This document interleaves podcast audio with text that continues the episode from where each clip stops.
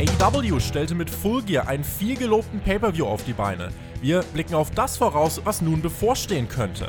Außerdem 30 Jahre Undertaker. Bei der Series soll der Deadman endgültig abtreten. Dieses Mal wirklich?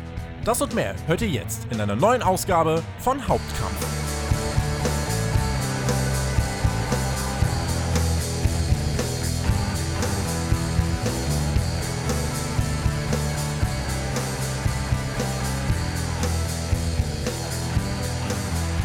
Montag, der 9. November 2020. Wir sind einen Tag nach hinten gerutscht durch Fulgia. Aber die gute Nachricht ist, dass ihr eure Woche mit Hauptkampf eröffnen könnt, eurem Wrestling Talk vom Spotfight Wrestling Podcast.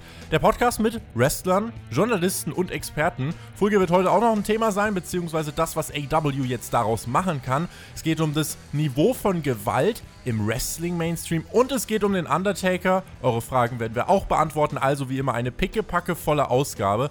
Und da mache ich direkt doch mal von unserem bärenstarken Slogan und der noch stärkeren Besetzung Gebrauch. Ihr hört ihn fortan häufiger auf Patreon, dort ist er Teil der NXT-Reviews. Ganz nebenbei ist er auch noch Pro-Wrestler, aber das ist zweite Priorität. Der Maxter ist da. Hallo!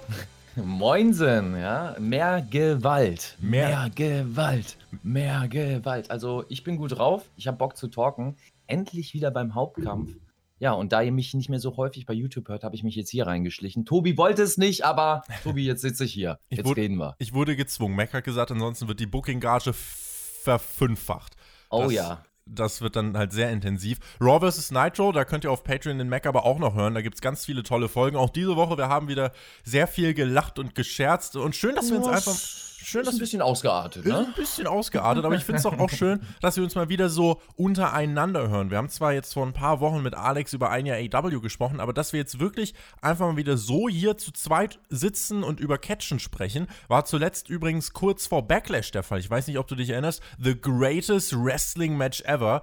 Da haben oh, wir yes, drüber geredet. Das, das, kann man ja nicht vergessen, the greatest wrestling match ever. Ganz Natürlich genau. erinnere ich mich. Das ist doch, ne? Und jetzt nehmen wir die Hörer an die Hand und nehmen sie mit in die neue Wrestling Wrestling-Woche. Ich freue mich auf eine fantastische Ausgabe. Blicken äh, heute eigentlich auch mehr voraus als zurück tatsächlich. In der Welt überschlägt sich die Newslage, was die Wrestling-Welt angeht. War es in der letzten Woche relativ ruhig. Deswegen würde ich sagen, komm, starten wir einfach mal rein und sprechen über Full Gear, AWs letzten großen Pay-Per-View in diesem Jahr. Äh, wir hatten eine Card und ein Feedback insgesamt hohe Erwartungen und die meisten waren dann auch vom Pay-Per-View nicht enttäuscht. Äh, wir werden ein bisschen was von dem Feedback mit reinnehmen. Und äh, wenn wir ganz kurz nochmal auf die Card schauen, wir hatten den Buy-In, Serena Deep hat Allison Kay besiegt, ging es um den NWA Women's Title. Danach hat sich äh, Thunder Rosa zu Wort gemeldet, beziehungsweise Thunder. aufgetaucht. Sehr gut. Thunder Rosa, hast du einmal Alex die Ehre erwiesen. Dann haben wir den äh, AW World Title Eliminator äh, Turnier Finalausgang erfahren. Kenny Omega hat sich gegen den Hangman durchgesetzt. Orange Cassidy besiegt John Silver. Darby Allen ist neuer TNT Champion, besiegt Cody. Hikaru Shida verteidigt ihren Women's Title gegen Nyla Rose. Die Young Bucks besiegen FTR und sind neue Tag Team Champions. Elite Deletion, äh, Matt Hardy hat Sammy Guevara erfolgreich gelöscht. MJF hat Chris Jericho besiegt und im Main Event I Quit Match hat John Moxley sich gegen Eddie Kingston durchgesetzt und seinen World Title verteidigt. Vielleicht, äh, bevor wir in den, in den Ausblick gehen, du hast das Event mittlerweile auch geschaut. Was war so deine, was war so dein Fazit? War das ein runder Jahresabschluss bei AW? Definitiv. Ein richtig guter Abschluss. Eine starke Show. Nach der letzten Show musste man da auch eine Schippe drauflegen. Ähm, ich finde, denen ist das gelungen. Ähm, es war sehr schön, auch mal wieder Publikum zu hören. Ja, das Politische dahinter ist ein anderes Thema. Es geht mir jetzt einfach nur um den Fakt, dass es ein anderes Happening war mit dem Publikum. Ich fand, das hat viel Unterschied ausgemacht. Aber auch die Matches und Storylines, ähm, die haben bei der Veranstaltung zumindest wieder richtig Hand und Fuß und ähm, finde ich sehr gut. Also die Veranstaltung hatte ich im Großen und Ganzen sehr gut abgeholt.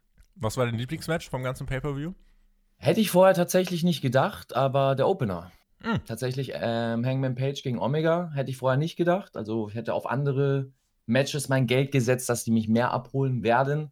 Ähm, aber das ist das Match, was mich am meisten überrascht hat und ähm, was auch am meisten Gehalt für mich hat, weil man da viel reingesteckt hat an Erzählkunst. Ist eine lange Storyline, die da läuft, die noch weiterlaufen wird, was mir sehr zusagt. Und ich bin sehr gespannt, ob sie die beiden einzelnen Charaktere jetzt als richtige Megastars in AEW zeigen, aufbauen und in der Zukunft präsentieren werden. Wenn ich so ein bisschen durch das Feedback gehe, Carsten Pommes hat bei uns unter der Review geschrieben, kurzweiliger und echt klasse Pay-Per-View, hat mir richtig gut gefallen und trotzdem noch überall Potenzial für bessere Matches. Außerdem, ja, äh, ja auch äh, viele, viele Kommentare, die so in die Richtung gehen. Also äh, auch jemand, der schreibt, wow, also ich muss ganz ehrlich sagen, dieses Event hat absolut abgeliefert, äh, auch wenn es nötig war. Match of the Night, Page und Omega und das Tag Team Match. Äh, Folge war eine große Steigerung im Vergleich zum letzten Pay-Per-View. Finde es sehr bemerkenswert, dass es AEW schafft, äh, mit Matches, die eigentlich eine Riesenfehde vor sich haben, so zu bucken, dass es nur noch größer werden kann. Ähm, ja, also da gab es sehr viel positives Feedback. Wir kommen auch zu einigen kritischen Sachen. Aber wir, Tobi, ja? tu mal nicht so, als ob AEW das Beste ist. ja?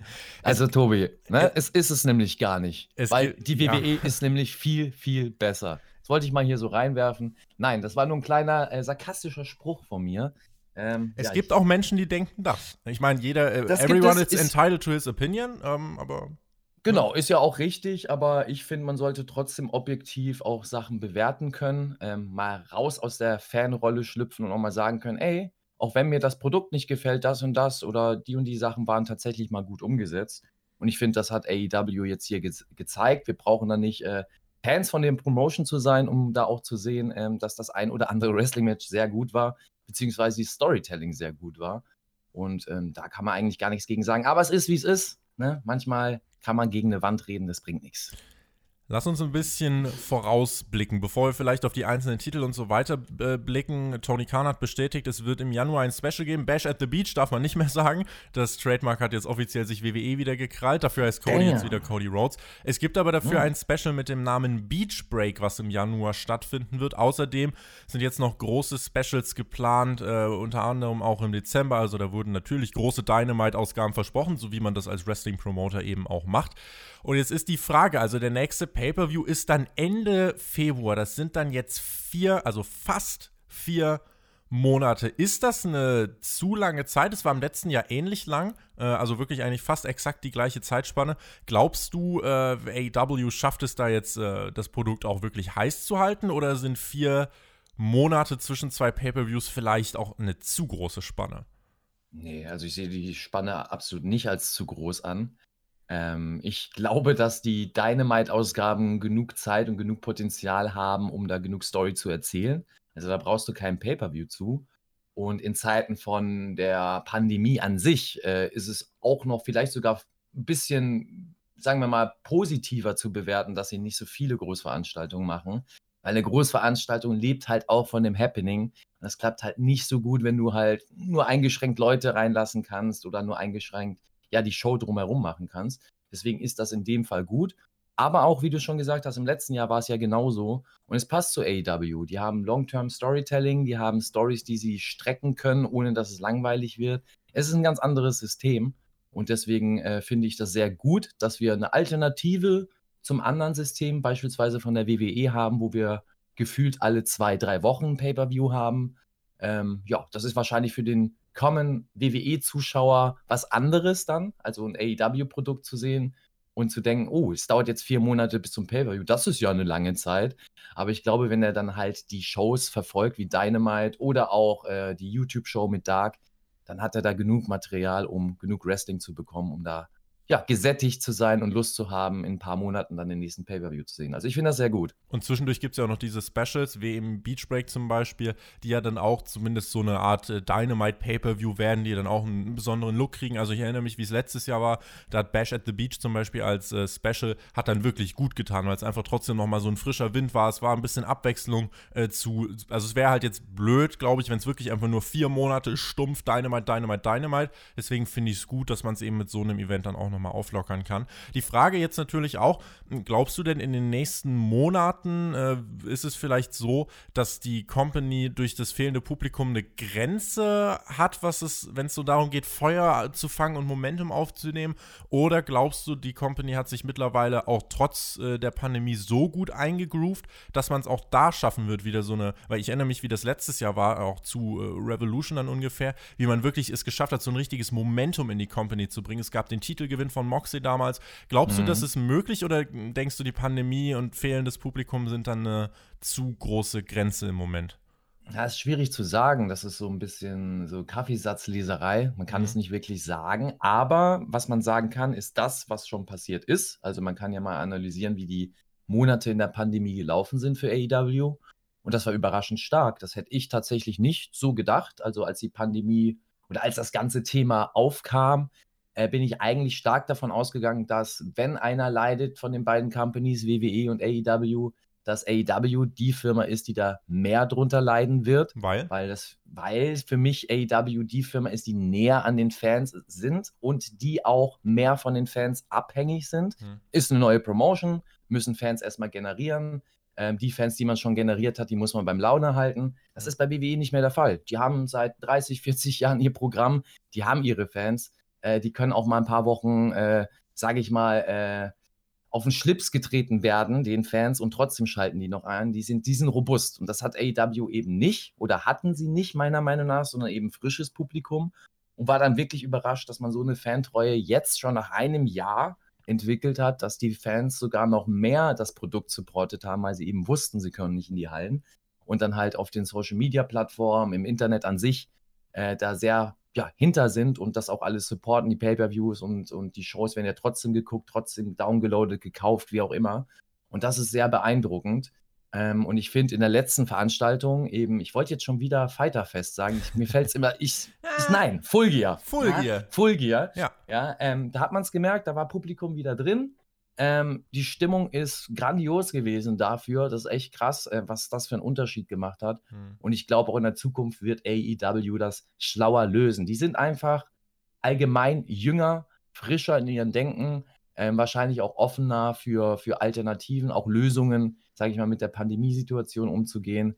Ähm, und das klappt dann. Ich glaube, WWE hat da mehr Probleme, weil WWE da einfach ein festeres, eingefahrenes System hat und das dann zu ändern und da rauszubrechen, ist immer schwieriger als für eine Promotion, die dann noch frisch dabei ist und noch vieles in alle Richtungen biegen kann. Dann lass uns doch so ein bisschen auf die großen Entwicklungen des Pay-Per-Views schauen. In erster Linie haben wir hier äh, zum Beispiel das dritte Match des Abends. Darby Allen ist neuer TNT-Champion. Ich habe in der Review schon gesagt, ich fand es wichtig, dass jetzt einer dieser, dieser Rookies in An- und Abführung, also Darby wrestelt schon auch seit Jahren, aber dass einer dieser frischen Gesichter, die auch nicht vorher bei WWE waren oder sonst äh, wo richtig krasse Aufmerksamkeit hatten, dass der jetzt wirklich mal als Langzeitprojekt nach einem Jahr in etwa den Titel bekommt. Das ist ja sogar anderthalb Jahre her, dass er Mhm. in etwa äh, dann gegen Cody bei Fighter Fest diesen Draw hatte, hat dann äh, noch zwei andere Matches gegen Cody gehabt, hat die beide äh, verloren, jeweils auf eine äh, knappe Art und Weise. Und jetzt hat Darby dann eben in diesem Match die Fehler nicht mehr gemacht.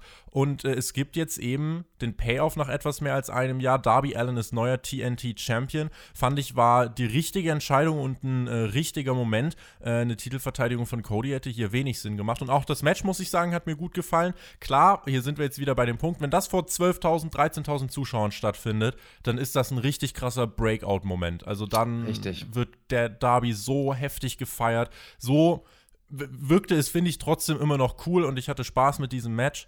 Ähm, und ja, Darby Allen als neuer TNT-Champion, finde ich, ist eine, eine gute Entscheidung, eine richtige Entscheidung.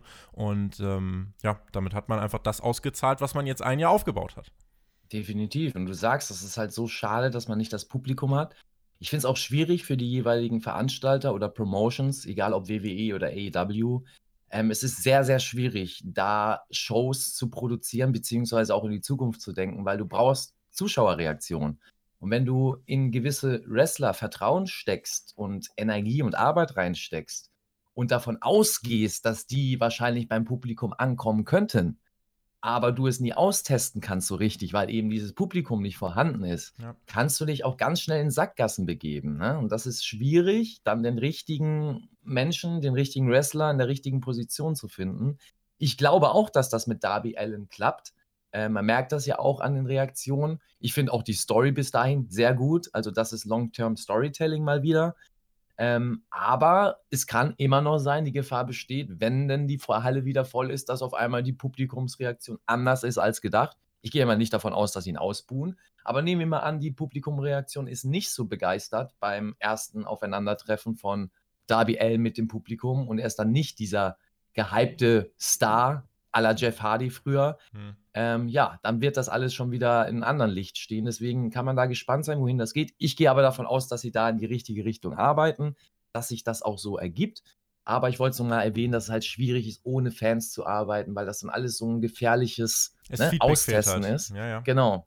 Ne, und das ist halt, ähm, egal, in wen man da seine Zeit und Energie steckt, das kann dann ganz schnell so ein, ich sag mal, im schlimmsten Fall so ein Roman Reigns-Effekt sein, dass der Fan eben den Wrestler nicht annimmt, aber alle äh, professionellen Leute, die dahinter stehen, den Wrestler dahin gepusht haben und dahin aufbauen, ihn da auch sehen. Äh, mal gucken, mal gucken, wie sich das entwickelt. Ich glaube, ich weiß nicht, wo ich es gelesen habe, ob es ein News-Kanal war. Da hat jemand geschrieben, Cody ist doch genau wie Roman Reigns, bekommt alles äh, in den Allerwertesten geschoben. Äh, bei, ich, bei Cody gibt es eh so einen Hass, habe ich gemerkt. Also bei Cody äh, polarisiert sehr. Ähm, also vor allem in Amerika viele Fans, die, die, was ich nicht nachvollziehen kann, die sehr viel Kritik Cody gegenüber äußern. Ähm, ja, das ist sehr spannend, das zu sehen, dass auch ein Cody da voll im, voll im Kreuzfeuer steht, obwohl äh, ich finde, dass er eine der tragenden Säulen von AEW ist. Hätte dieses, Match, dieses Match hat er ja auch als Heel geworkt. Glaubst du, dass es langfristig vielleicht die Rolle, wo, auf die man hinarbeiten könnte, dass ja, Cody definitiv. wirklich dann äh, zum bösen EVP wird, der. Ja, muss er. Ja. Muss er. Also äh, für mich, in meinem persönlichen Geschmack so oder so, Cody ist ein geborener Heel. Für mich ist er absolut kein Babyface. Ich finde auch jetzt seine Babyface-Rolle ist eine Rolle, also das interpretiere ich, eine Rolle, die er spielt, die er so mimt, dass er ja den Babyface gibt, aber der Wolf im Schafspelz sozusagen, man merkt immer hier und da, dass er eigentlich ein nicht guter ist, der die Fans aber sehr smart workt, weil er weiß, was er sagen muss und sich geben muss, damit Fans ihn bejubeln. Und dann sieht man irgendwann mal die Kameraaufnahme, wie er sich damit an Anderson bespricht im Hintergrund und da mal exposed, dass die Fans ja alle so Moderner Horseman, sagst du. Genau, richtig. Also ich glaube, das läuft darauf, darauf hinaus und ich würde es mir wünschen, das wäre so meine Traumvorstellung für Cody, weil ich einfach finde, er ist ein uns, unfassbar starker Heel, eh ein unfassbar starker Charakter und äh, ich glaube, dann ist auch die Story rund, die wir um ihn rum haben, mit dem, ach, ich trete nie wieder um den Titel an. Als Heel sieht das alles ganz anders aus. Gucken wir mal. Er hat nochmal bekräftigt, dass diese Stipulation nie gebrochen werden wird. Wenn wir auf den TNT-Titel schauen, da gab es jetzt ein bisschen Aufbau. Darby Allen wurde ja verprügelt von Ricky Starks und ähm, ja, von Brian Cage, also die beiden Taz-Gefolgschaften. Will Hobbs hatte dann den Safe gemacht für Darby. Auch Cody hat es versucht. Ich glaube, Cody können wir jetzt aus dem TNT-Title-Geschehen erstmal ein bisschen rausnehmen. Da bin ich sehr gespannt, was man mit ihm in den nächsten Wochen und Monaten macht. Und dann hast du jetzt halt Darby Allen, Ricky Starks, äh, Brian Cage und äh, Will Hobbs. Und das sind ja dann auch alles vier Namen, die auch mit WWE zum Beispiel jetzt nichts zu tun haben, die man damit, glaube ich, auch im Rahmen dieses Titelprogramms gut dem Zuschauer nahebringen kann. Und ich weiß nicht, wie es dir geht. Ich finde, der TNT-Title, weil auch das eine Frage ist, wie lange wird Darby Allen den Titel halten? Der TNT-Title ist nicht wie der World-Title, dass der nur irgendwie einmal im Jahr wechseln kann oder vielleicht sogar alle mhm. zwei Jahre. Ich glaube, du brauchst diesen einen TV-Title, der halt wirklich auch dann mal alle paar Monate wirklich wechselt.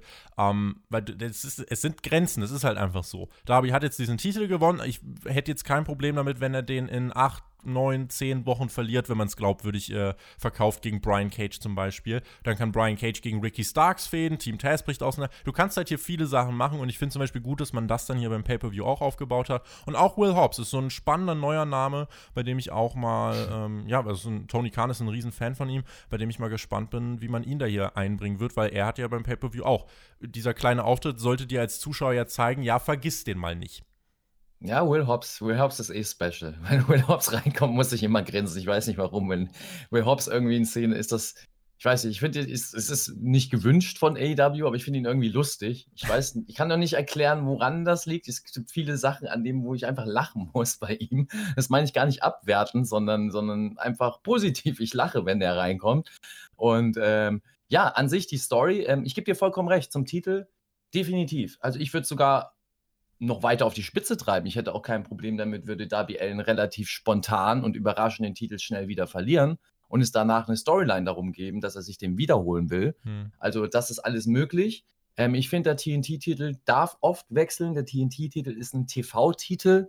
Das ist ein Titel, der dazu genutzt werden sollte, um gewisse Wrestler für eine Zeit lang äh, ein gewisses Licht zu rücken, denen ein bisschen mehr Prestige zu geben, ein bisschen mehr Gehalt Moment innerhalb der zu Promotion. noch mit dem Titel, mit den Titeln Genau, genau. Und da brauchst du nicht eine lange Titelregentschaft. Du kannst es machen. Ich sage immer, ich als alter Mann bringe da das gerne das Beispiel von RVD damals in der ECW, der zweieinhalb Jahre, drei, fast drei Jahre lang am Stück Champion war, der TV-Champion war.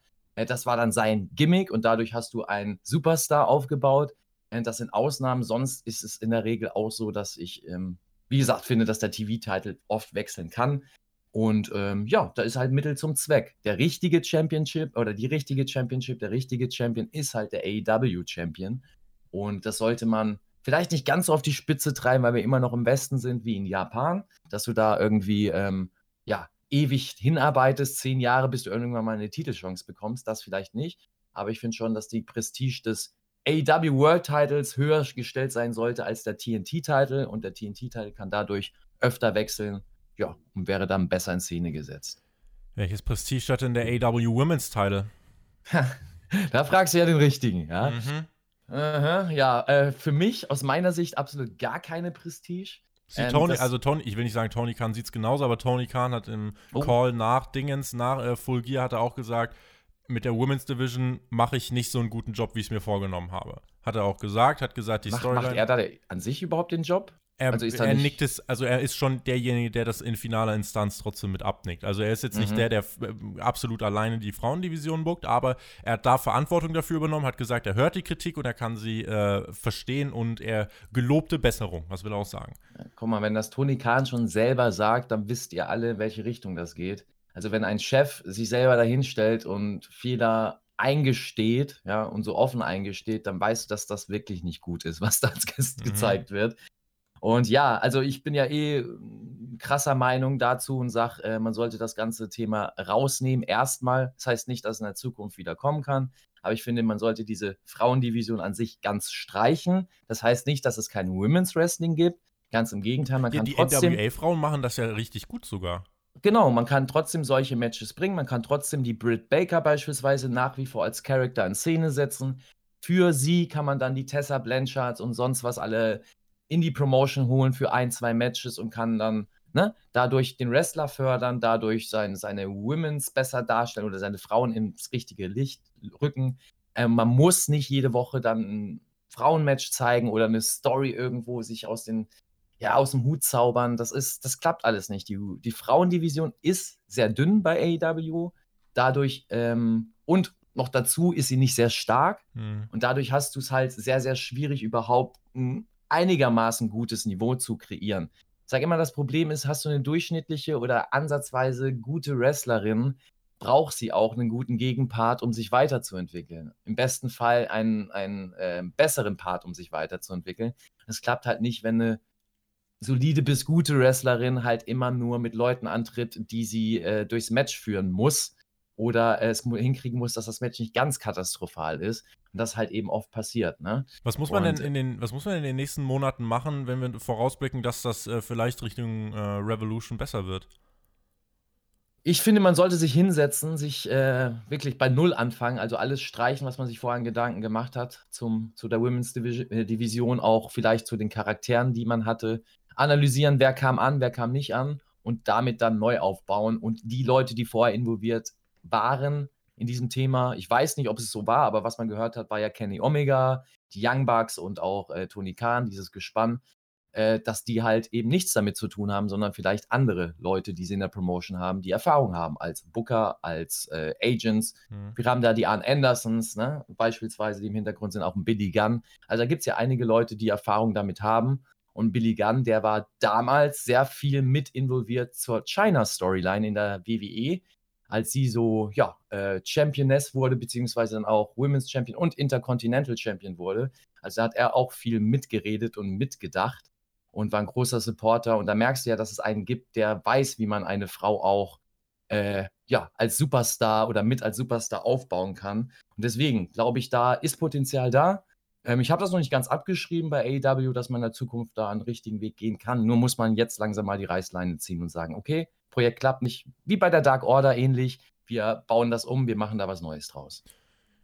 Die Young Bucks sind neue Tag Team Champions. Sie haben FTR besiegt, trotz, ähm, ja, trotz der Verletzung von Mac, äh, Matt Jackson. Dave Meltzer hat gesagt, für ihn war es äh, eines der besten zehn Tag Team Matches auf amerikanischem Boden. Äh, Brian Alvarez hat sogar gemeint, es war noch mal besser als das Match von Revolution Anfang des Jahres. Ich glaube, da hat dann natürlich die Crowd-Reaktion eine große Rolle gespielt. Und ja, du hast das Tag Team Match auch gesehen. Wie hast du es bewertet?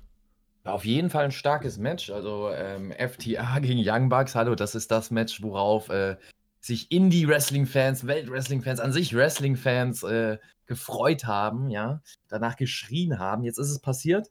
Ähm, ich muss sagen, tatsächlich, es war ein starkes Match. Äh, nach meinen Erwartungen oder es blieb ein bisschen unter meinen Erwartungen. Das heißt nicht, dass es schlecht war, sondern äh, dass ich einfach wahrscheinlich mir zu viel drunter vorgestellt habe. Ich bin ja äh, ein großer Freund von FTA, von dem Stil, den sie fahren. Ich schätze auch sehr, was die Young Bucks machen. Und wenn ich kein Freund von dem, von dem Stil an sich bin, aber die Young Bucks äh, sehr schätze als Act. Und ich habe einfach gedacht, es gibt einen größeren Styles Clash. Also es war schon so, dass die Young Bucks mehr gerestelt haben und auch gezeigt haben, ja, sie können auch das FTA-klassische Tag-Team-Wrestling. Matt war ja auch ähm, verletzt, das war ja auch ein Teil der Story. Genau, das, das war auch ein Teil der Story. Und deswegen äh, war alles gut, dass sie so, also wie sie es erzählt haben, war alles gut. Ich habe nur in meiner Traumvorstellung mir gedacht, wir sehen da den absoluten Styles-Clash des modernen Hybrid-Wrestlings von Young Bucks gegen das klassische Tag-Team-Wrestling. Mhm. Also, dass sie sich da mehr, ne, dass da mehr diese, diese Konfrontation gibt, der, dieser Stile und du da einfach das äh, ja mehr siehst.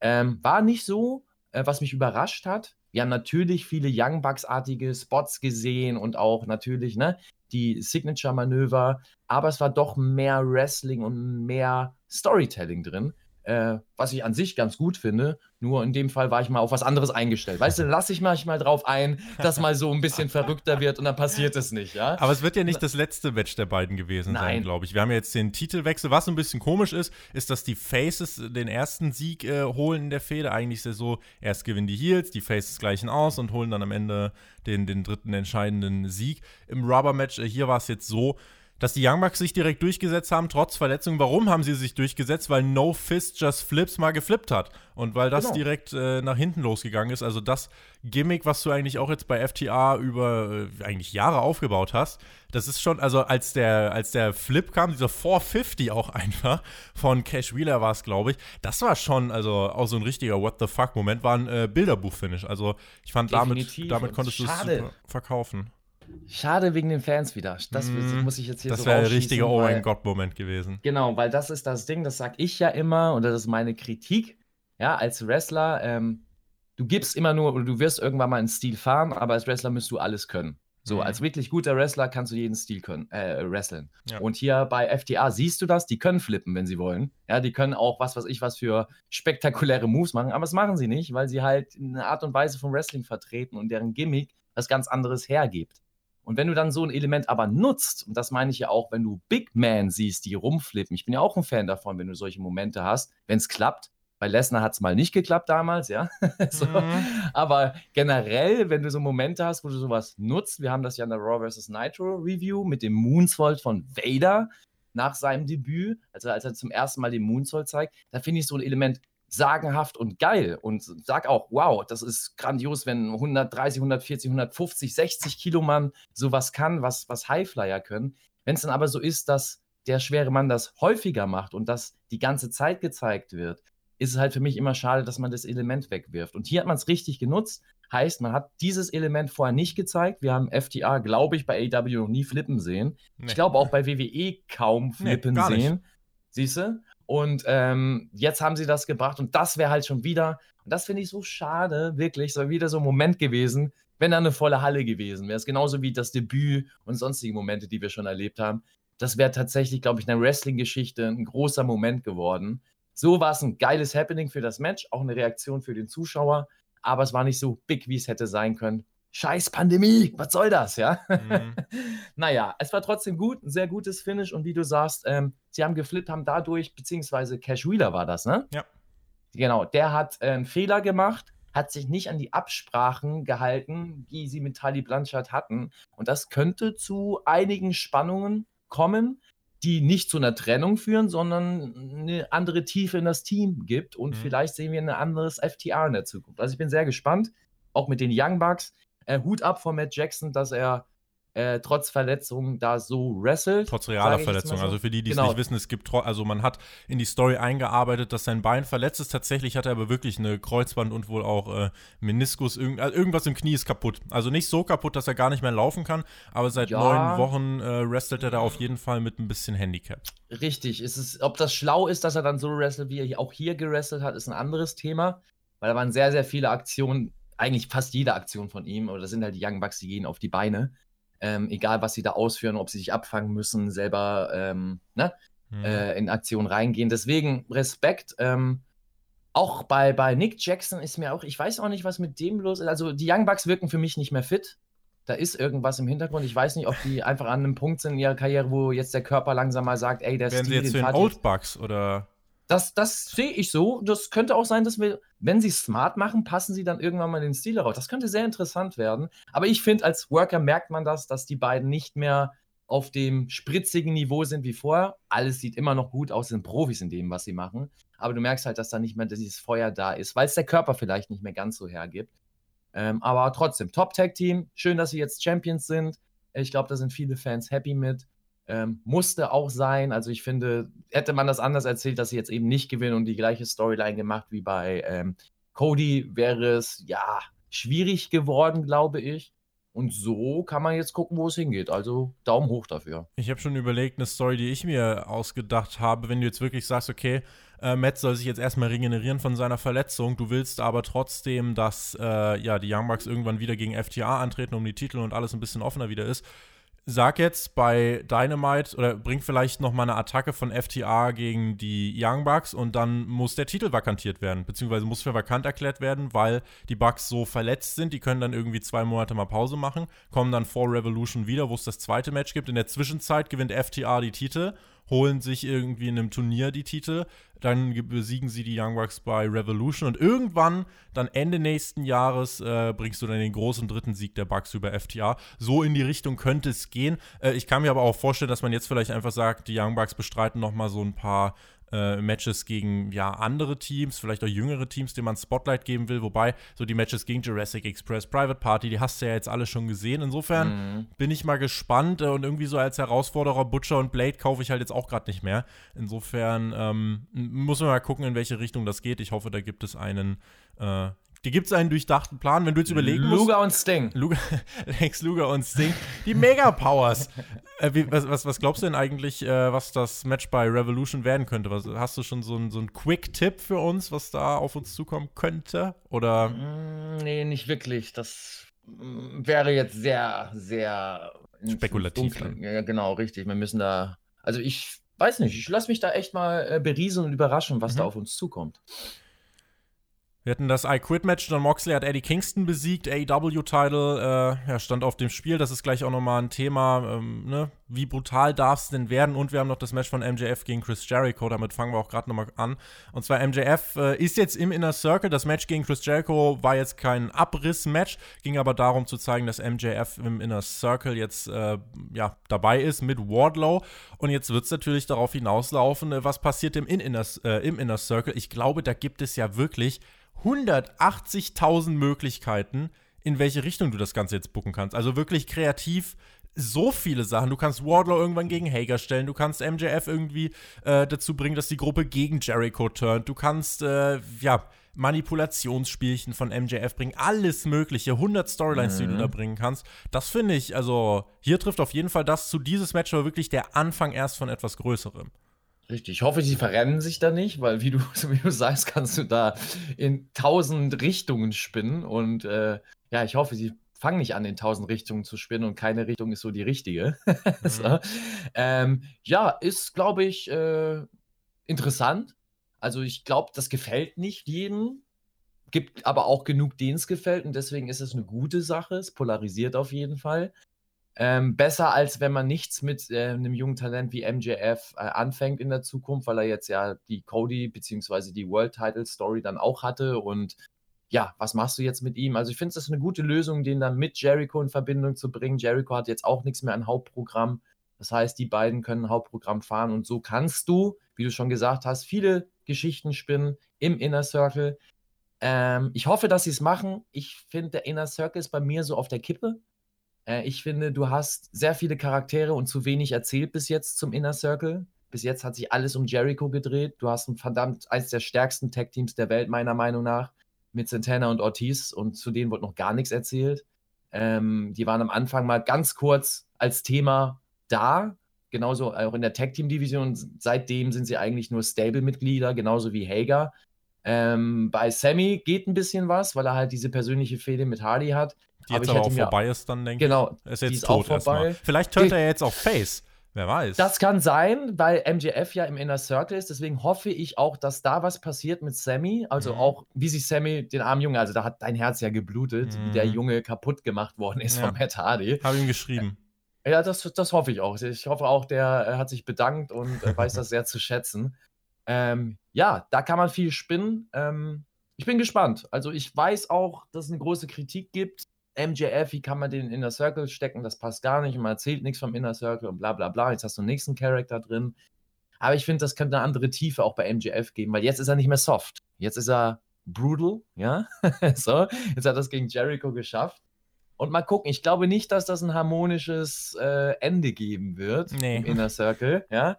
Und dass alle happy miteinander sein werden. Und ich glaube, da kann es in jede Richtung gehen. Vielleicht splittet sich auch der im krassesten Fall der Inner Circle in verschiedene ich Lager. Glaub, darüber, darüber äh, da, da kann es langfristig drauf hinauslaufen, dass der Inner Circle, dass ein Teil auf der Seite von MJF stehen wird und gegen Jericho turnen wird und äh, eine Möglichkeit ist, dass Jericho einfach aus dem Inner Circle ausgeschlossen wird. Also das, das kannst du auch haben, ne? Also das kann in alle Richtungen gehen und ja, ich bin gespannt gespannt tatsächlich. Also, was sie bewirken damit, ist Spannung, ähm, neues Story-Element, wie du gesagt hast, sie haben einen neuen Anfang gesetzt.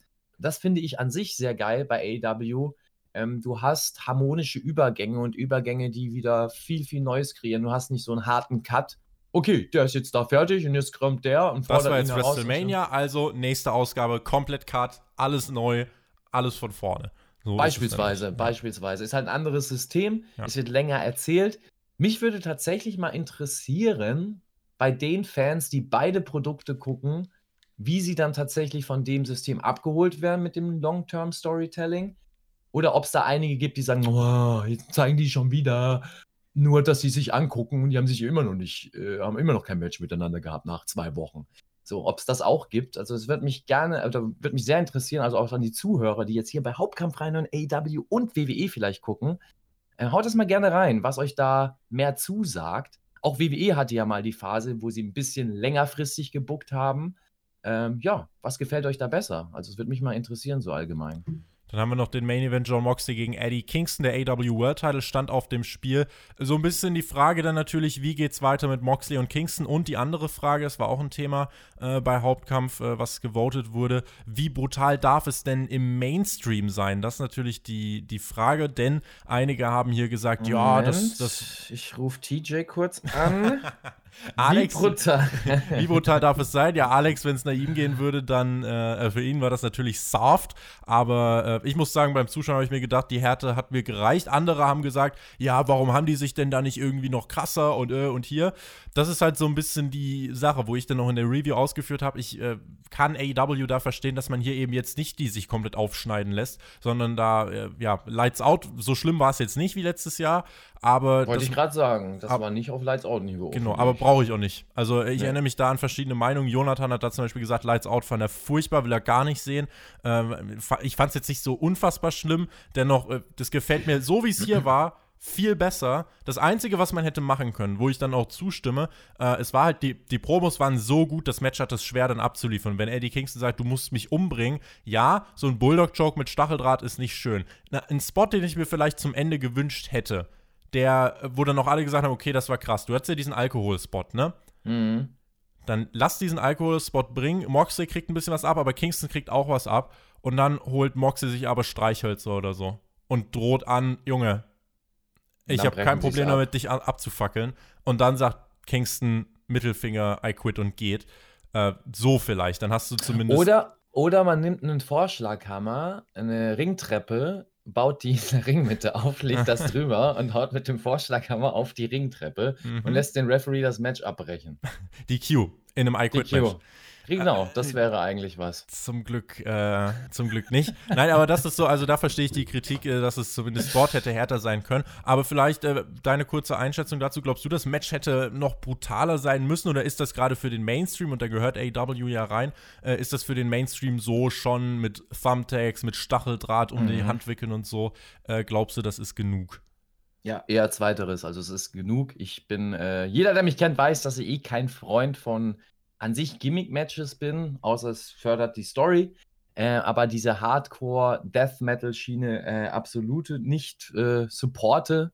Also als, als, als Fan und mich das auch nie gezogen hat, mich nie interessiert hat. Obwohl ich sagen muss, äh, dass ich dadurch, dass ich selber im Ring stehe und dadurch natürlich auch das ein oder andere Hardcore-Match mitbekommen habe, ähm, auch Death-Matches live gesehen habe, ähm, doch das anders äh, wertgeschätzt habe und auch da sehe, dass es da Storytelling gibt und dass es da ähm, sicherlich Gutes und auch Schlechtes gibt. In dem Fall war es was Gutes. Ich finde aber, weiter sollte man nicht gehen. Ich finde, die Brutalität war bei den Wrestlern, bei der Ansetzung angemessen. Eddie Kingston, Kingston ist ein Hardcore-Wrestler, Moxley genauso. Ja, viele kennen ihn als Dean Ambrose äh, bei WWE, aber das war ja eben der Mainstream Dean Ambrose WWE-Figur. Äh, Moxley ist was anderes. Moxley kommt aus dem Deathmatch Hardcore Wrestling, das ist seine Welt. Darum zeigt er das jetzt auch, weil er das machen will, was er, was er gut kann oder was ihm gut tut. In dem Fall mit Kingston hat er dann einen guten Partner, die Story hat gepasst. Ich finde, da kann man das machen. Ähm, was man da gezeigt hat an Spots, fand ich jetzt auch nicht so, dass man sagen muss, oh mein Gott, das zeigt man nicht im Mainstream. Da hat man im Mainstream schon viel schlimmere Sachen gesehen. Und ich rede da nicht nur von WWE, auch von Impact Wrestling und Co. Da haben wir Blutbäder gesehen und sonst. Impact wurde vor kurzem jemand erschossen. Guck mal, das auch nochmal dazu. Ich habe gerade auf RVD angespielt damals, der von Abyss zermetzelt worden ist und der in einer riesigen Blutlache Backstage lag. Das sah aus wie so ein Splat Splatter-Horrorfilm. Ja. Also da gab es schon viel heftigere Szenen. Ähm, ja, ich finde, das hat gepasst. Ich fand auch bei dem Match gab es das ein oder andere, ähm, was mich auch total abgeholt hat, obwohl das Deathmatch Hardcore-Gedöns war. Ich fand die Story dahinter war sinnig. Die beiden kennen sich halt eben schon seit langer, langer Zeit. Es gab ein fünfminütiges Video davor, was alles nochmal erklärt hat. Ja, einzige Kritik, die ich habe, ist die Gier von Eddie Kingston, aber das ist ein anderes Thema. Mhm, das haben einige so, gesagt. Das war ganz schlimm, das zu sehen. Ähm, ja, aber es ist halt so. Vielleicht wollte man das nochmal unterstreichen, dass er halt aus dem anderen Bereich kommt, Indie-Wrestling und Co. Naja, also im Großen und Ganzen ja, bitte bis dahin, weiter nicht unbedingt. Und zu der Frage, ob es sowas generell geben sollte. Ich finde, wenn man das einmal im Jahr genau bringt. Genau so hat es Alex auch gesagt, ja. Ne, dann kann man das machen. Ähm, dann ist es special, dann hat es auch Sinn, dann hat man genug Zeit, um eine Story dahin zu entwickeln. Wenn man das eher so nutzen würde, wie jetzt beispielsweise WWE und man macht einmal im Jahr einen Hardcore-Pay-Per-View, wo dann jedes Match solche Elemente hat, das wäre schwachsinnig. Das würde ich nicht toll finden. Also macht das wirklich so für die passenden Wrestler zur passenden Story. Passt das? Kann man es bringen? Ähm, aber bei anderen, wo es jetzt nicht unbedingt angesagt ist, lasst das einfach weg, zeigt anderes Wrestling oder andere Gimmick-Matches. Ja. Und dann ist das auch special. Letztes also, Jahr hat es ja gepasst zwischen Kenny Omega und John Moxley. Da gab es das Lights Out Match. Jetzt ein Jahr später steht fest, es gibt wieder ein Match zwischen Kenny Omega und John Moxley, aber wir gehen weg vom Deathmatch-Spielplatz, der Moxley gehört, hin zu ja, dem Pro-Wrestling-Spielplatz. Mega geiles Storytelling. Ja, nach dem Match Kenny Omega, der die Reißzwecken wegwirft, äh, der rauskommt, Face-Off mit Moxley, aber der sagt, Leute, äh, mit dem Bullshit hier habe ich jetzt nichts mehr am Hut, mit den Reißzwecken und so. Wir äh, machen ein ordentliches Wrestling-Match. Das wird dann als nächstes kommen. Ist jetzt auch die Frage, streckt man das bis Revolution? Muss man eigentlich, weil es ein absolutes Money-Match ja. ist. Und wenn ja, wie erzählst du das vier Monate? Da bin ich sehr gespannt, wie man das machen möchte. Wird auf jeden Fall, glaube ich, vorher noch eine andere Titelverteidigung von Moxley geben. Ich glaube, das mit, mit, mit Page ist noch nicht abgeschlossen. Wir mhm. haben das auch gesehen. Also, um jetzt mal ein bisschen, die, die meisten werden es wahrscheinlich gesehen haben, äh, die Großveranstaltung oder da zu spoilern. Man sieht auch in, beim Titelgewinn der Young Bucks mhm. äh, Adam Page hinten im Tunnel ganz leicht am Kamerarand stehen. Ja. Ganz alleine und der so ja, sich nicht entscheiden kann, geht er jetzt doch hin, probiert er nochmal die Freundschaft oder ist das nochmal so ein Blick auf die Vergangenheit? So also gut. Sehr interessantes Bild, ein kleines Detail. Ich mag das, wenn du so ganz kleine Details. Und was ich auch in der Review gesagt habe, du bindest es den Leuten nicht aufs Auge. Du musst jetzt genau. nicht irgendwie 15 Shots zeigen vom Hangman, sondern einige haben es gar nicht mitgekriegt. Die haben das im genau, Internet Genau, einige haben es gar nicht mitgekriegt. Und ich wette mit dir, das wird irgendwann mal später im Videopaket verwendet werden, dass Klar. man dieses Bild hat, alles wird schwarz-weiß, man sieht hinten in Farbe koloriert den mhm. Hangman sehen und dann gibt es irgendeinen Text dazu, ja, da stand er da und da habe ich gemerkt, aber also es riecht, krieg halt Gänsehaut, wenn ich drüber spreche. The Lone Cowboy. Genau, so klein, das passt so gut und ich liebe das wirklich. Ich stehe darauf, auch in Serien, wenn du auf, aufs Detail achtest, wenn du Kleinigkeiten streust, die irgendwann mal später eine Relevanz haben. Also Foreshadowing nennt ja. man das. Also etwas schon mal anreißt als Thema in der ersten Staffel, was erst in der achten Staffel exposed wird. Ja. Und das finde ich geil. Das machen sie hier. Ähm, ist genau was für mich. Ich weiß, dass es vielleicht nicht jeden abholt, nicht jeder, wie du schon so schön sagst, das gecheckt hat, weil er halt ein anderes, eine andere Art von Wrestling Erzählung gewohnt ist, wo du alles auf die Nase gebunden kriegst und wirklich nicht mitdenken musst. Aber ich will mitdenken. Ich finde es cool mitzudenken, mitzugrübeln. Ja. Und ähm, das haben sie hier gut gelöst. Kenny Omega gegen Moxley, das wird das nächste Match. Glaubst du, da gibt es äh, den Titelwechsel bald? Weil ich glaube, wenn jemand Moxley den Titel abnehmen kann, dann wäre Omega jetzt derjenige. Ja, das wird auch wahrscheinlich so sein. Also, das sieht man eigentlich. Ich wäre überrascht, wäre es nicht der Fall. Hm, das wäre ähm, mutig ich, ich dann. Bin, genau, das wäre mutig. Ich bin gespannt, wie sie Omega tatsächlich erzählen. Ich war auch einer, der, der ähm, bis jetzt absolut nicht begeistert war von Omega innerhalb von AEW. Ähm, und vorher absolut äh, Omega immer noch wertschätze und gesagt habe, ey, das ist natürlich einer der Top-Wrestler der Welt, das steht außer Frage. Hm. Ähm, und jetzt hat das zum ersten Mal durchblicken lassen, was in ihm steckt, dieses Potenzial. Ähm, bin gespannt. Also, sie müssen Omega weiter so erzählen. Ich finde ein bisschen mehr Ernsthaftigkeit bei Omega. Ähm, das zeigt er ja jetzt. Auch in der Erzählung drumherum muss sein, um den Typen halt wirklich ernst zu nehmen. Ja. Und ähm, das machen sie. Und ja, also das, ich weiß nicht. Ich denke, das gibt den Titelwechsel. Wir werden Omega sehen, vielleicht einen anderen Omega, als wir alle denken. Ich glaube, viele denken, er kommt jetzt als New Japan Cleaner oder sonst wie wieder zurück. Ich glaube, es wird ein Mainstream US Cleaner. Wird ein bisschen Genau, ich glaube auch, das wird ein Mainstream neue Art von Omega. Ich glaube auch, ob äh, auf, auf, auf, kurz oder lang, dass der Omega nicht immer ein guter sein wird. Also nicht nee, immer einer er sein wird. Schon hier. Also deswegen. Ja, ja, nein, er ist, er ist noch auf der Kippe. Ne, ja. Er, er, ja. Er, er, ist heal, er ist healig dem, dem äh, äh, Adam Page beispielsweise gegenüber oder in seinen Aussagen. Andererseits. Aber was da, guck mal, zum Beispiel das Match gegen Sonny Kiss. Wie er dann danach, ja, äh, ja, Sonny ja, Kiss, wie er ihn wegsquashen und dann, oh, klasse Fight hast du da abgeliefert. Ja, ja, ja. Ne? Also das schon von oben herab. Natürlich von oben herab, aber immer noch mit den Fans. So, ne? Und irgendwann kommt der Punkt, irgendwann kommt der Punkt, wo er auch gegen den, den Fan turnen wird in irgendeiner Aussage. Und dann hast du es erst, dass der Fan dann wirklich sagt, boah, das Arschloch, buh. Jetzt ist es noch so, dass die Leute sagen, ey, der ist cool. Und ja, gegen Sonic Kiss war er von oben her, aber er ist cool, so, ne? Und das ist sehr smart gemacht. Ich glaube, ich glaub, diesen Turn wird es vielleicht auch irgendwann bei Eddie Kingston geben. Ich glaube, der kann auch noch ein großes Babyface werden. Auch da bin ich gespannt, in welche Richtung das geht. Du, äh, wir haben äh, gar nicht mehr ganz so viel Zeit. Wir sprechen jetzt gleich noch über den Undertaker und versuchen dann noch. Doch, wie das ist mit mir. Ja, wir sprechen noch über den Undertaker und äh, beantworten dann noch einige Fragen. Äh, eine Sache, die ich noch ansprechen möchte: AEW Games. Mal gucken, ob wir da bald was in der Duddle Connection sehen können. Da wurde einiges angekündigt. Es gibt am 10. November morgen soll es Ankündigungen geben. Äh, ein GM-Spiel wohl für Mobilgeräte, ein Konsolengame. Ich bin da sehr Geil. gespannt, wann das kommt, ob das kommt und so weiter. Äh, Tony Khan hat da schon mal was angedeutet, also morgen mal die Augen offen halten. Das ist eigentlich, um, um dann das so ein bisschen abzuschließen, also das AW-Franchise ist äh, professionalisiert sich weiter, es wird professioneller und äh, weitet sich auch weiter aus, was das Marketing und so angeht. Ja, bitte mehr davon. Und ich, also ich wäre enttäuscht, würden die mich jetzt nicht begeistern in der Gaming-Welt. Ich glaube, das müsste eine deren Stärken sein. Äh, fast alle bei AW im Hintergrund sind sehr Gaming verbunden und äh, ja, merkt man ja auch beim Wrestling, bei der Darstellung und sonst vielen Sachen, dass, ne, dass vieles aus der Gaming-Welt kommt. Hm. Ich bin gespannt, also was sie da bringen. Ich finde es auch sehr smart, weil WWE hat sich da selber rausgezogen oder selber eher mit Negativschlagzeilen gepunktet, wenn es um den Bereich Gaming geht. Äh, AEW probiert da positiv einzusteigen. Vielleicht ist das mega die smarte Idee und äh, sehr lukrativ für die. Und ich bin gespannt. Also, wenn es ein gutes Game wird oder wenn eins der vielen Games da gut ist, oder ansatzweise gut werde ich das definitiv spielen und auch in der Double Connection hoffentlich dann auch mal mit dem Tobi wieder zusammen hier. Mal gucken. Der Undertaker. Machen wir mal einen harten Themencut. Der hat sein letztes Match bestritten bei WrestleMania gegen AJ Styles. Das war das Boneyard-Match. Danach gab es die äh, große Taker-Doku. Dann ja, hat man angekündigt, der Taker hat nicht mehr so ganz das äh, das Verlangen, nochmal in den Ring zurückzukehren. Jetzt dieses Jahr bei der Survivor Series 30 Jahre Undertaker, das Jubiläum, das Final Farewell, der finale Abschied des Undertakers. Es gab noch einige PR-Auftritte seitdem. Und äh, der Auftritt bei der Survivor Series ist jetzt noch nicht bestätigt, aber es ist damit zu rechnen. Ähm, wenn wir so auf diese große, schillernde Karriere des Undertakers zurückschauen, äh, wenn du dir jetzt noch was ausdenken könntest, so das perfekte Karriereende, würdest du sagen, lass es jetzt bitte bleiben oder bist du einer von denen, die sagen, ach komm, so ein letztes Match bei WrestleMania gegen Sting, das wäre doch jetzt noch was? Ich bin einer, der schon vor Jahren gesagt hat, lass es bitte bleiben. So, mhm. Also nicht dem Taker gegenüber, ich kann selber nachvollziehen, als Wrestler willst du immer in den Ring steigen.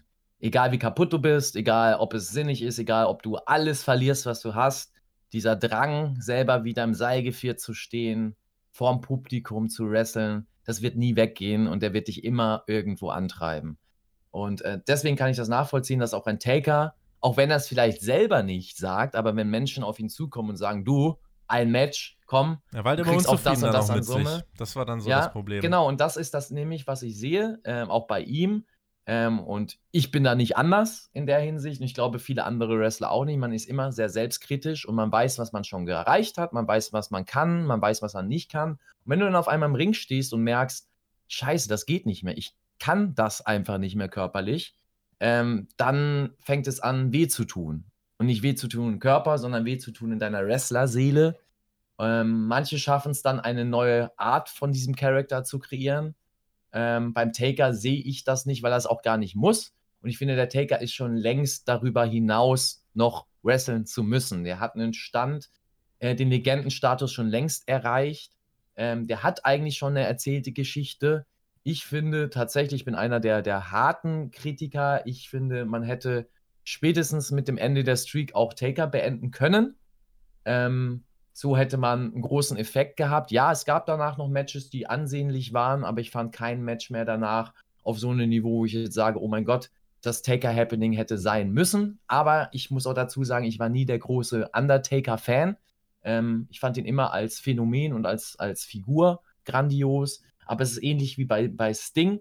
Äh, Sting ist ein Character, Sting ist ein Happening und ich finde, Sting ähm, könnte als Legende dastehen. Würde es das Aufeinandertreffen noch geben, also nehmen wir jetzt mal zehn Jahre zurück. Ne? Wir springen, springen jetzt ins Jahr 2010, beide sind fitter und da treffen die aufeinander. Wäre das für mich das perfekte End-Happening gewesen, die beiden Ikonen, die aufeinandertreffen. So finde ich, dass der Taker, glaube ich, genug gemacht hat und einfach abtreten kann.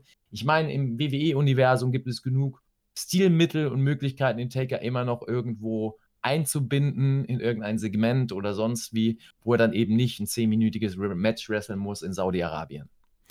Es gab viele Momente, die man verpasst hat. Der äh, Moment, bei dem ich gedacht habe, okay, beendet ist, war WrestleMania 28, Hell in a Cell Match, End of an Era, Triple H, Shawn Michaels. Das wäre stark gewesen. Äh, mhm. Und was ich halt auch immer, da finde ich jetzt auch deine Ansicht, äh, fand ich dann halt super spannend. Ähm, das ist halt immer so die Frage, wie kann so ein gutes Karriereende aussehen? Ich finde, Shawn Michaels hat es gut vorgemacht, leider mit Saudi-Arabien dann sein eigenes Versprechen gebrochen für Geld, was er eigentlich, glaube ich, gar nicht nötig hat. Ähm, mhm. Aber der, das Karriereende von Michaels, WrestleMania 26, er hat es ja dann wirklich durchgezogen, sehr konsequent. Und der Taker hat, glaube ich, sich immer gewünscht, dass er genauso konsequent hätte sein können. Aber dann noch ein Match und hier mal Robin Reigns, dann das Saudi-Desaster. Insofern, ne? Ja, es ist auch, es ist auch in Takers Rolle, muss man dazu sagen. Also es ist in Takers Rolle auch schwierig. Ne? Taker war ein Mann, der sehr gut beim Chef dasteht, bei Vince McMahon, der sehr viel Vertrauen genießt, weil er ihm auch sehr, sehr viel gegeben hat. Taker war einer der Männer, der mit dran beteiligt ist, dass die WWE überhaupt noch gibt, dass die WWF nicht untergegangen ist damals, als es sehr kritisch war und der ist immer im Boot geblieben, auch wenn er andere Vertragsangebote da liegen hatte und mhm. andere Möglichkeiten hatte. Und dadurch bist du halt in so einer Freundschaftsarbeitssituation Völlig klar, müsst ihr mal vorstellen, du arbeitest 20 Jahre lang für, für einen Mann, mit dem du sogar befreundet bist. Und dann kommt er irgendwann mal später, obwohl du gar nicht mehr so aktiv bist, auf dich zu und sagt, ey du, ich brauche deine Hilfe. Und dann ähm, nochmal. Und dann nochmal. Ne, ich brauche dann nochmal deine noch Hilfe. Und du, genau, und du kannst halt schwer, schwer Nein sagen. Vielleicht sagt man sogar Nein, aber dann kommt, ja, du, pass auf, ich gebe dir jetzt sogar die Summe X nochmal extra zu, auch wenn man das nicht Glaubst braucht. Glaubst du echt, da geht es ums Geld? Ich glaube, ja. da geht es für den Taker wirklich, der Vince weiß es geht, genau. Es geht definitiv um, um, nicht in erster Linie ums Geld, aber Geld schmeckt immer, sage ich mal ja. so. Ne? Und Geld, wenn du, wenn du dann weißt, sage ich mal, okay, haben oder nicht, aber ich habe jetzt hier dann mal fünf oder zehn Millionen mehr auf dem Konto insgesamt, wenn du das ausrechnest mit, mit Merchandise-Deals und sowas. Ne? Und du willst dir das auch nicht versauen. Ich sage ja auch ein Taker oder die meisten Ex-WWE-Wrestler stehen ja noch in irgendeiner Verbindung mit WWE. Die kriegen ja meistens noch Gelder von WWE, Merchandise, Videospiele, bla bla bla. dann willst du es dir nicht unbedingt versauen, dieses Standing. Und so viel, wie man von Vince McMahon mitbekommen hat, ist das schon ein Mensch, der sehr imposant sein kann, glaube ich. Ähm, der, von dem du auch sehr, äh, sehr magst, wenn du von dem wertgeschätzt wirst. Und das willst du dir unbedingt nicht versauen. Ich glaube, beim Taker ist es auch so eine Geschichte. Da kommt vieles zusammen. Dann noch, wie gesagt, das Feuer, was in einem Wrestler brennt, selber antreten zu wollen fürs Publikum. Ähm, ja, ich finde einfach, man sollte es lassen, man sollte es lassen, auf ihn zuzugehen und ihn darum zu bitten. Boneyard war jetzt eigentlich so ein gutes Ende. Also, wenn man es nochmal genau, gerade biegen wollte, es war kein Desaster. Er, dieses Visual, wie er dann auf seinem Motorbike äh, in die richtig. Nacht davon fährt, das war schon stark. Richtig, und das, das, äh, es gab oft, oft schon solche Undertaker-Visuals. Undertaker hat schon seinen Mantel im Ring Hut, liegen lassen. Ja, genau. genau, den Hut im Ring liegen lassen. Da gab es schon. Aber das war wieder ein weiteres. Ich hoffe, das behalten sie jetzt.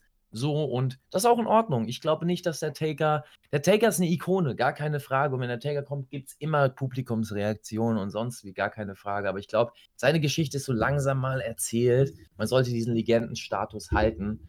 Und ähm, ja, das reicht mit dem Taker. So, auch wenn es bestimmt Fans gibt, die sagen, nee, ich kann den nochmal sehen, ja, dann guckt euch die alten Sachen an. Glaub, ich glaube, seine Matches. Karriere kann er jetzt nicht mehr besser machen. Also das ist halt. Glaube ich nämlich auch nicht, ne? Und braucht er auch gar nicht, weil wie willst du als Legende eine größere Legende werden? Also bitte. Undertaker ist einer der Namen neben Hogan, die am meisten meiner Meinung nach genannt werden, bei, auch beim normalen Menschen, ja. der nicht Wrestling-Fan ist, ja. wenn es um Wrestling geht. Und ähm, da kannst du nicht mehr drüber. Also das ist einfach das höchste der Gefühle. Chris Jericho wird heute am 9. November 50. Uh. A little bit of the bubbly machen wir äh, uns Queen, doch auf. Queen, Queen Charmel aber auch, habe ich gestern gelesen. Ist das so? Ja. Äh, für alle, die nicht mehr wissen, wer Queen Charmel ist, das ist die Frau oder war. Ist sie immer noch? Weiß ich gar nicht. Aber hm. die war von King Booker, ja. Ja, die kennen wir noch. King Booker. Äh, geile, fantastisches Gimmick übrigens. Ich habe die Zeit nie gesehen, erst im Nachhinein und äh, naja. King Booker, fantastisch. Ja. An dieser Stelle alles Gute noch an Chris Jericho. Heute stoßen Chris Jericho, Happy B-Day. Ja, wir stoßen an mit einem Glas Milch. Schick mal ein bisschen Bubble. Schick mal ein bisschen Bubble. Bubble, Bubble. So, Mac, wir werden jetzt im Schnelldurchgang die Fragen beantworten. Wir werden dafür alle Fragen beantworten, aber wirklich in aller Kürze. Dann okay, haben wir, ich sag nur ja, nein. Ja, hm. nein. Äh, äh wie stehst du dazu? Ja, nein. Ja. nein, aber dann, wir überziehen heute ein bisschen. Hauptkampf am Montag, dann könnt ihr äh, ja, keine Sorge, wir rushen jetzt nicht äh, durch, dass wir in unter einer Stunde durch sind, aber jetzt einfach nochmal die, die Fragen und dann können wir den Deckel auch drauf machen. Und dann haben wir doch heute eine runde Ausgabe hingelegt. Fangen wir an. Äh, Linbra hat gefragt: Moin Tobi, zwei kurze Fragen. Habe ich Moxley nach dem Main Event richtig verstanden und er hat von Blood and Guts gesprochen? Wird dieses TV-Special äh, die Zeit zum nächsten Pay-Per-View überbrücken? Macht weiter so. Vielen lieben Dank. Ähm, das nächste TV-Special wird Beach Break im Januar werden. Blood and Guts. So könnte irgendwann mal das, äh, ja, könnte ein Dynamite-Special Special heißen, wo man auch das Blood and Guts Match bringt, also das Wargames Match, was ursprünglich mal zwischen der Elite und dem Inner Circle stattfinden sollte. Äh, mal gucken, ob das kommt. Vielleicht äh, gibt es richtige Twists and Turns und äh, MJF wird da den Inner Circle reinführen. Da bin ich mal gespannt. Marcel Fischer schreibt, seid ihr auch der Meinung, dass man die Frauendivision bei AW derzeit erstmal streichen sollte? Haben wir ja vorhin schon drüber gesprochen, ne? Das, ja. ja dass man, also gut, du hast gesagt, man könnte sie streichen, aber wenn wir zumindest fragen, was ist der Plan für die nächsten Monate, wirklich nochmal hinsetzen, was hat funktioniert, was hat nicht funktioniert und dann mal wirklich ausbooten und äh, gucken, wie man es genau, dann Genau, also bei Null, entweder bei Null nochmal neu anfangen oder es erstmal sein lassen und dann zum späteren Zeitpunkt nochmal neu anfangen. Falk Schiller, der Main Event von Full Gear hat mich auf eine Frage an der Mac gebracht. Standest du selbst schon mal in einem richtig harten Hardcore-Match oder ziehst du persönlich das ganz klassische normale Wrestling vor? Ich ziehe das klassische persönliche, äh, klar, das klassische das, persönliche, das persönliche Wrestling, Wrestling vor, ja? das persönliche Anwesendsein beim Match ziehe ich vor. Das ziehe ich tatsächlich vor, zumindest körperlich anwesend zu sein, ja. Nein, äh, ich ziehe das klassische Wrestling vor, habe aber natürlich auch schon Hardcore-Matches äh, wresteln müssen, sagen wir es mal so. Ähm, ja, aber halt mich da relativ im Rahmen, sage ich jetzt mal so, mit den Sachen, die man verwendet. Ähm, ich glaube, ich kann Menschen so schon genug wehtun und die mir auch. Da brauche ich nicht unbedingt noch Reißzwecken zu. Aber wenn es die Story hergibt, dann mache ich sowas auch. Ähm, ja, ist alles nur eine Frage, sage ich mal, der Story und des Geldes natürlich auch. Hannes fragt, äh, schaust du aktuell noch freiwillig ein Wrestling-Produkt, über das du nicht podcasten musst? Ja, tatsächlich. Ich schaue nicht immer, aber so häufig wie möglich tatsächlich bei AW rein, weil es da einige Elemente gibt, die anders sind und die mich abholen. Ähm, und ja, es überhaupt noch was gibt, was ich positiv bewerte, was bei anderen Produkten im Moment nicht so der Fall ist, die ich zumindest kenne. Und dementsprechend ist das das einzige Produkt, was ich aktuell vom modernen Wrestling gucke. Sonst bin ich sehr in der Vergangenheit. Also ich bin Vergangenheitsmensch. Ich gucke mir gerne, deswegen genieße ich die Raw vs. Nitro-Ausgaben mhm. so, äh, die ganzen alten Sachen an, vor allem aus dem Jahr 98, 99, also aus meiner Hochzeit. Hat nostalgische Gründe, aber auch, weil ich finde, dass da mit das für mich attraktivste Mainstream-Wrestling geboten wurde. Ken fragt eine Frage: äh, Denkt ihr, dass es bis Ende 2021 ein AEW-Network geben wird? Ähm, schwer vorherzusehen. Ende 2021, jetzt in einem Jahr. Äh, ich denke, nein. Ja, ich hoffe auch nein. Das, warum, warum hoffst du nein? Ich halte nichts von diesem Network, Net Networking. Also sowohl nicht für das Geld, was da rauskommt, als auch für den Markt. Also ich finde, das macht mehr kaputt, als es, als es Gutes bringt. Simon. Hallo ihr beiden, ich höre ja mit Begeisterung Raw vs. Nitro und erinnere mich da an meine Anfangszeiten als Wrestling-Fan. Sicher war da viel Trash, aber irgendwie vermisse ich, dass auch heute irgendwie keine richtigen Gimmicks mehr vorhanden sind. Passen die einfach nicht mehr ins aktuelle Produkt? Würde die ja. äh, oder würden die absolut gar nicht mehr funktionieren? Wie seht ihr das? Naja, sehe ich absolut nicht so. Du hast viele Gimmicks heute noch. Hangman Page, die Young Bucks, äh, auch ein Kenny Omega äh, aus, aus WWE-Schiene äh, zu, zu greifen, beziehungsweise darauf zu schauen, äh, hast du mit Velveteen Dream, ja, äh. guck mal, ja, den erwähne ich jetzt extra explizit, ja, hast du ein Gimmick, du hast mit äh, DIY, beziehungsweise den Garganos, Io Shirai, äh, Rhea Ripley, also du hast doch. Aus dem Main Event hast du Roman Reigns als den Big Dog, du hast Brock Lesnar, den bösen MMA-Fighter. Also Richtig, ein paar Sachen gibt es. Also du hast Gimmicks. Ja, wir haben nicht mehr die 90er Klischee-Gimmicks. Ja, richtig, die Hillbillies, ähm, die schon in den 90ern grenzwertig waren und sehr aufgesetzt wirkte, beziehungsweise hier und da, sage ich mal, sehr, ja, trashig einfach wirkte, im wahrsten Sinne. Ähm, Finde ich eigentlich gut, dass wir das nicht mehr haben, ähm, dass es eher realistischere Charaktere sind. Ich erinnere da immer an Ende der 90er, als, sag ich mal, die Gimmicknamen weggefallen sind, die Razor Ramones und Diesels und daraus dann die Kevin Nashes und Scott Halls kreiert worden sind. Ähm, fand ich für mich besser, weil ich das dann authentischer finde und mehr abkaufen kann, dass das wirkliche Menschen sind und nicht irgendwie ne, für Kinder ein Programm erzählt wird mit fiktiven Charakteren ja, also ich finde, wir haben heute noch genug Gimmicks. Es hat sich nur geändert. Also die Gimmick-Erzählung ist anders geworden.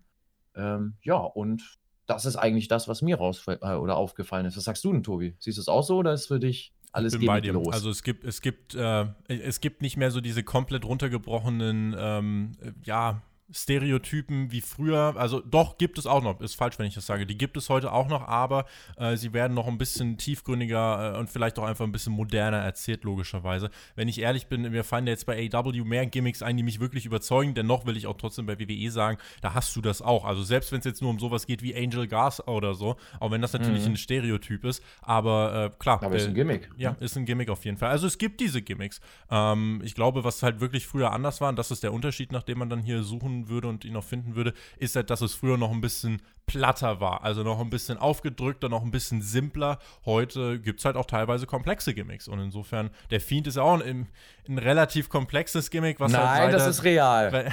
Es ist ein relativ komplexes Gimmick, was man leider ein bisschen gegen die Wand gefahren hat. Äh, aber das ist jetzt zum Beispiel auch so eine Sache. Ähm, und insofern, ja, also es gibt heute auf jeden Fall noch Gimmicks.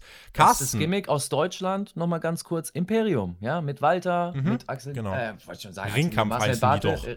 Ja, Ringkampf, ja, offiziell nicht mehr, ja, ja. aber ähm, genau, das ist auch ein perfektes Gimmick. Also, das ist ein Gimmick der Ringkämpfer, der deutschen die Ringkämpfer. ist heilig.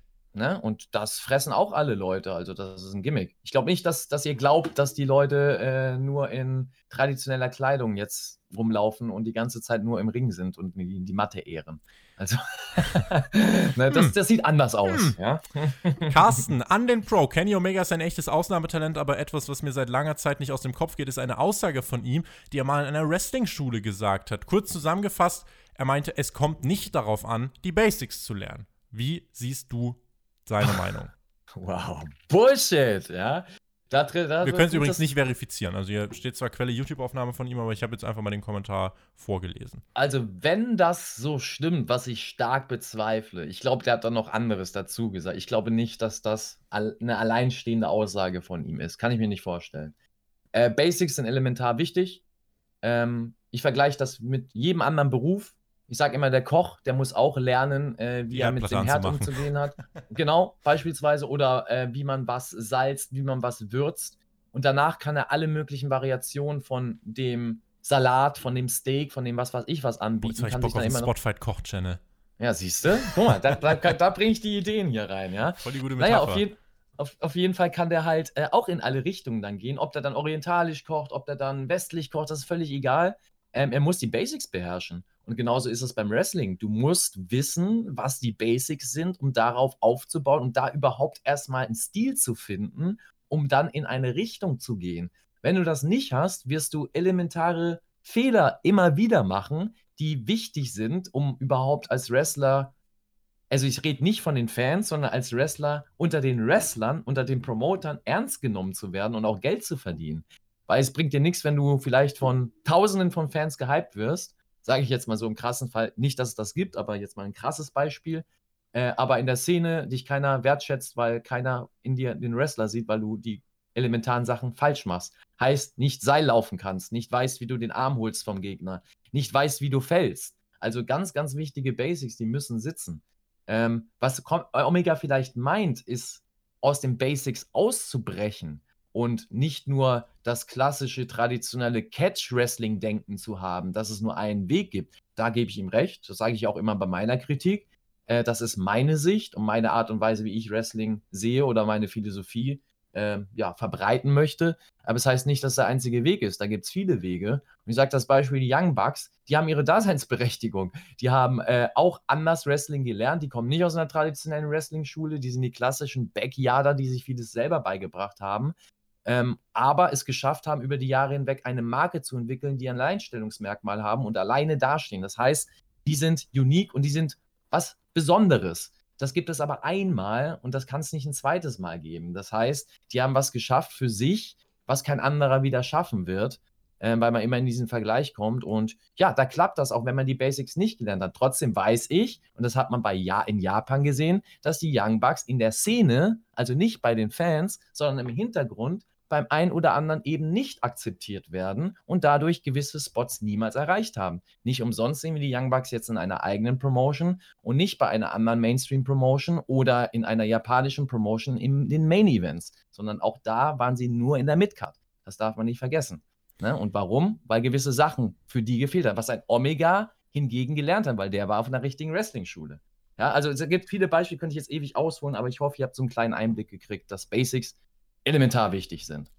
Die letzte Frage kommt von Kels. AW hat noch viele Topstars, die aufgrund der begrenzten Titelzahl keinen besagten halten können. Penta, Phoenix, Cassidy, Peck, Hager, Guevara, Starks und so weiter.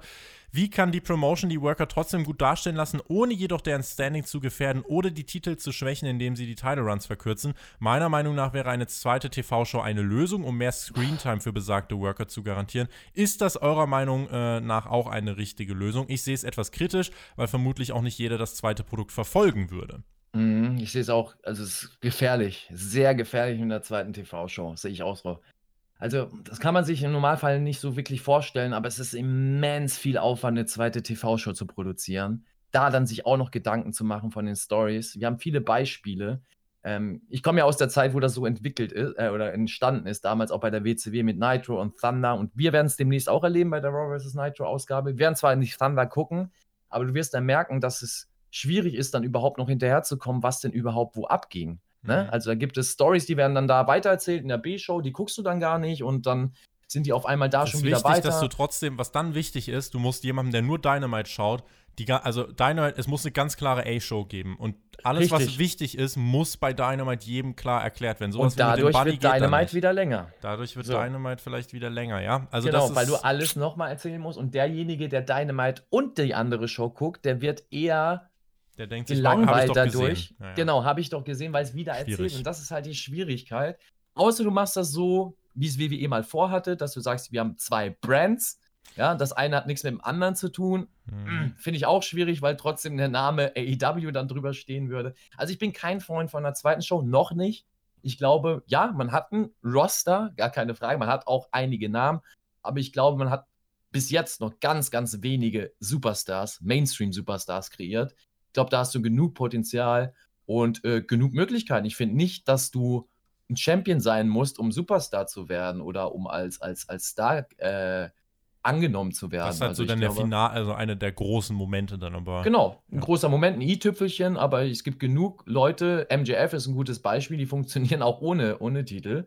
Ähm, die würden auch in der Zukunft ohne Titel funktionieren. Dass man ihm irgendwann mal einen Titel geben muss, das steht ja. außer Frage. Ja. Aber das ist nicht so wichtig wie, äh, sage ich jetzt mal, einem beispielsweise in dem Fall äh, einem Sammy Guevara, ein ähm, Darby Allen, ein, ein was weiß ich was mal, einen Titel zu geben, der eben dadurch wirklich im Charakter und auch im Standing ordentlich ansteigt. Ja. Also das ist immer so eine Frage. Ich glaube, da kann man erstmal genug aus der einen Show rausholen und aus der YouTube-Show rausholen, weil da hat man ja auch nochmal eine Möglichkeit, bevor man sich da hinsetzt und wirklich eine zweite Show kreiert. Und damit, mit Überlänge, so wie sich das gehört, wenn ich mit dem Mac aufnehme, machen wir den Deckel ja, drauf auf den Hauptkampf.